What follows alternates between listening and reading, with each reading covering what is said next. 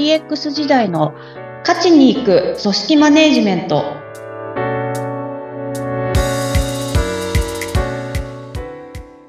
お疲れ様です。株式会社ダズリ代表取締役筒井千明です。インタビュアーの土井さとみです。どうぞよろしくお願いします。お願いいたします。さあ、4月に入りましたね。早いですね。7月になります。新しい年度が始まりました。はい。私、あの、新しい年度始まりということで、私が住んでいる市の市役所というか、市が運営する手続きサイトがリニューアルしたということで見に行ったんですね。4月1日からっていうことなんですが、これかなり見やすい画面に仕上がっていて、とてもびっくりしたんです。あの、かつてのその市のサイトというとですね、なんかほんと見にくいし、色もなんか単調だし、字も細か細かくてですね、あの、さてどこに行けばいいんだ次みたいなこととか欲しい情報が得られなかったりとか、ちょっとね、あんまりもう、お世辞でもいいとは言えなかったんですが、あの、いや、見やすいなと思って、中いろいろこうぐるぐるしてましたら、もういろんなところ見てみたくなって、で、あの、どんな手続きができるのっていうページを見てみたんですね。そしたら、うろうろしていたら、離乳食教室申し込みとか、あの、その申し込みのページをいくつも見つけることができたんです。で、そもそも市が離乳食教室なるものをやっているってことも知らなかったので、こんな公共サービスやってるんだっていうことに気づくきっかけになったんですよね。見やすいっていいことですね。いや、大事な、すごく大事なことだと思いますっていうところと、うん。市役所の人は今のお話聞いたらとても喜ぶんじゃないですかね。本当ですか？これ見やすいと、その、その、まあ、画面の設計ですよね。その、見やすい設計にしてると、やっぱりこう、いろんなところを見てみようっていう気になるんですね。もうまさにそのあたりが、あの、よくユーザーインターフェース、UI っていう、あの、言葉が、まあ、最近だと比較的ポピュラーに使われるようになりましたけど、ええ。あのいい UI ってなんだろうみたいな話も結構語られたりするんですけど、ええ。まあ、UI、その先に UX っていう、また、えっと、ユーザー体験っていう、えー User Experience ですかね。あっていうワードもあったりはするんですけど、要は、その、ユーええ。ザーにとって快適な体験を提供しましょうと。で、使いやすさ、ユーザーさんの使いやすく考えて、ユーザーさんがこう、はてなって思うことを減らしてあげるっていうところがすごく大事になります。ああ、話わかります。もう、はいえ、え、どうすればいいの？とかね、あの、欲しい情報にたどり着けないみたいなことって、結構以前はありましたもんね。そうなんです。で、特に今回のその、まあ、市がやっているお話だとすると、結構いろん、本当にいろんなことやってるじゃないですか。市の、えーサービスとかって。そうですね。ですよね。市民側が知らなかったりとか、その情報にたどり着けなかったりとかっていうこと結構多かったのかなと思うんですけど、おっしゃる通りです。あの、これだけ有益なことやってるからっていうジレンマみたいなのもあるんだと思うんですけど、それが先ほどの、ああの、土井さんのように、ちょっと UI を変えてあげる、まあ、見やすくしてあげるっていうだけで、いろんな情報にたどり着いてくれるっていうとが、あの、してもらいたい体験だったんじゃないかなとは思うので、うーん。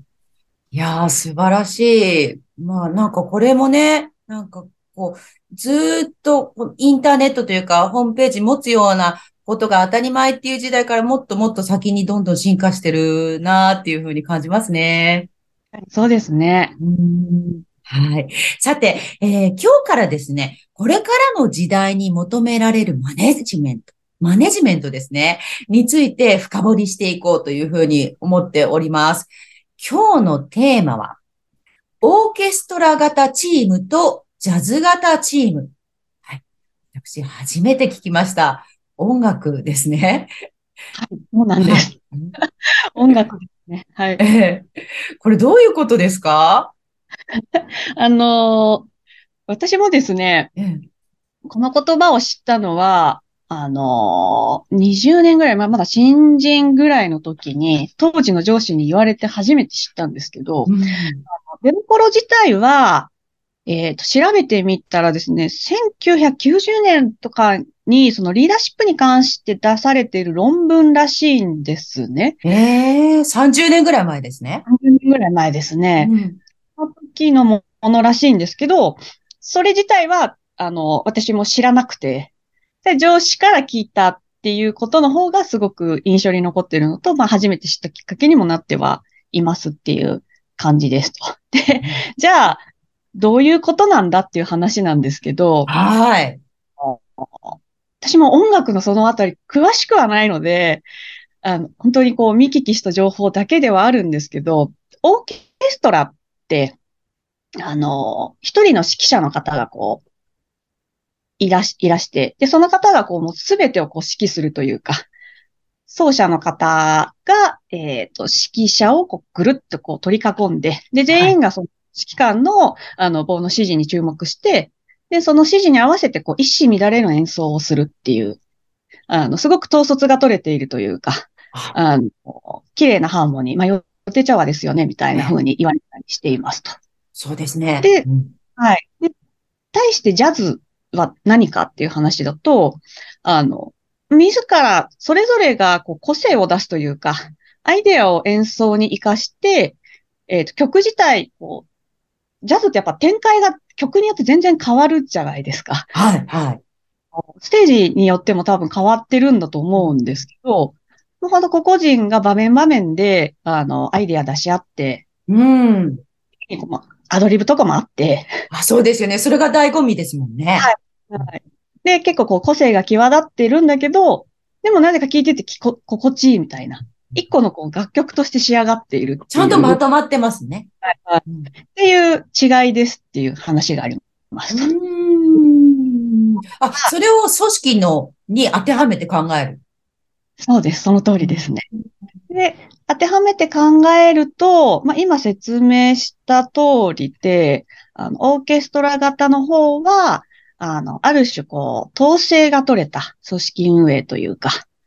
あの、まあ、中央集権型っていうとまたあれですけど、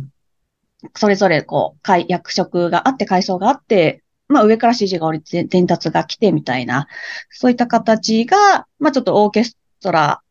みたいだよねっていう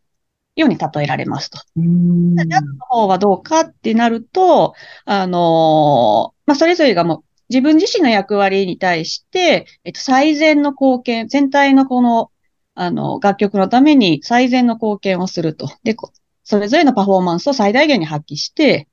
えっと、何か一つのものを作り上げるっていうような、そういった組織ですっていう話ですかね。へえ、それぞれの良さっていうのもあるんでしょうね。そうですね。本当に、あの、オーケストラ型であれば、あの、なんでしょうね。き、統制が取れた形ではあったりするので、まあ、先ほどオーケストラのところでお伝えした一糸乱れぬっていう話ではないんですけど、まあ、組織として、あの、整ってますよねっていうような形として、その辺はありますかね。うん。ジ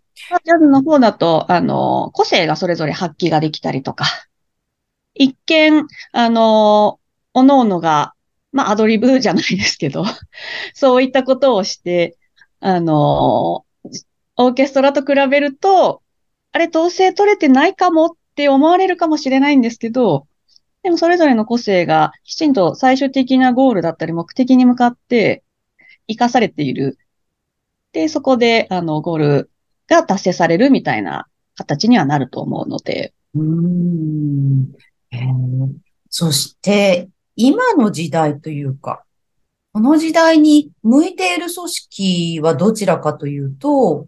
どうなんでしょう？えっ、ー、と、これはもう、個人弊社としては、あの、ジャズ型ですっていうふうに考えていますと。うん、なぜならばっていうお話で言うと、もう本当にあの、この番組でもお伝えは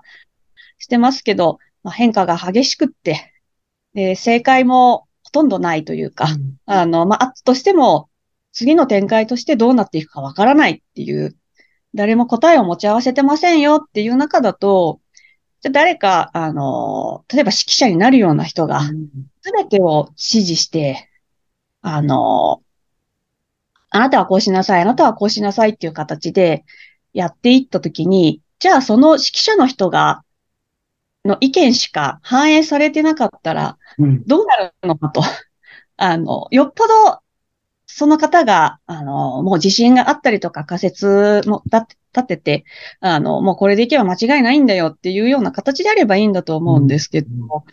なかなかそういったことも、あの、なんですよね、もう言えないような時代にはなってきてるって考えると、もう、あのジャズ型のように、おのおの考える、おのおのが最善のパフォーマンスを発揮できるっていう形が求められてるんじゃないかなっていうふうに思いますね。ですか？はい。えー、ジャズ型の方が、あの、おすすめということですが、あの、何かそう思われたきっかけみたいなものはあるんですか？あの、本当にその、当時の上司に言われたことがすごく私の頭の中に残っていて、あの、まあ、当時、システム開発会社に入って、で、落ちこぼれだったっていうお話は前もしたかもしれない。あの、本当にこう、エンジニアとして劣等生だったんですよ。で、IT のわからないしっていう中だったんですけど、その上司に言われたのが、あの、プロジェクトでどうしても私たち仕事を進めるんですけど、何のためにプロジェクトをやっているのかっていう話でいくと、あの別にシステムを作るっていうのは手段である。で、その先にある、あの、何かしらの事業だったりとか、あの、まあ、サービス作り上げる。で、その事業サービス作り上げて、その先に何か、あの、価値を生み出していくっていう話になったときに、同じようなタイプの人間がいても、そんな新あの新しい価値は生み出されないぞと。うん、で新しい価値を生み出していくためには、いろんなあの立ち位置の人とか、いろんな価値観の人とか、あの、いろんな人と一緒に仕事をする必要があると。で、って考えたときに、あの、同じようなタイプの人間を育てても意味がないから、そうではなくて自分の個性をきちんと出せるようなあの人間になりなさいと。で、それを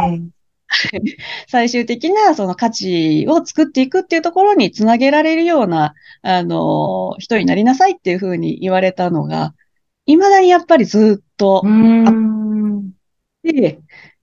で、それをなんとなく、まあ当時言われた当時は、あまりピンときてなかったところも 正直あるんですけど、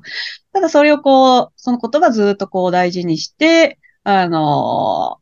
プロジェクトだったりっていうのは関わらせてもらったときに、あ、確かにその通りだなっていうのを何度も経験させてもらったので。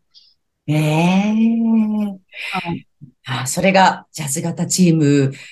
いいなっていう思いにもつながっていったっていうことですね。的な思いとしてありますね。そろそろお時間になりました。今日はオーケストラ型チームとジャズ型チームをテーマにお話を伺いました。筒井さんに DX のご相談のある方は、ポッドキャストの説明欄のリンクからお問い合わせください。お話は？株式会社ナズリーの筒井千秋でした。ありがとうございました。次回もどうぞお楽しみに。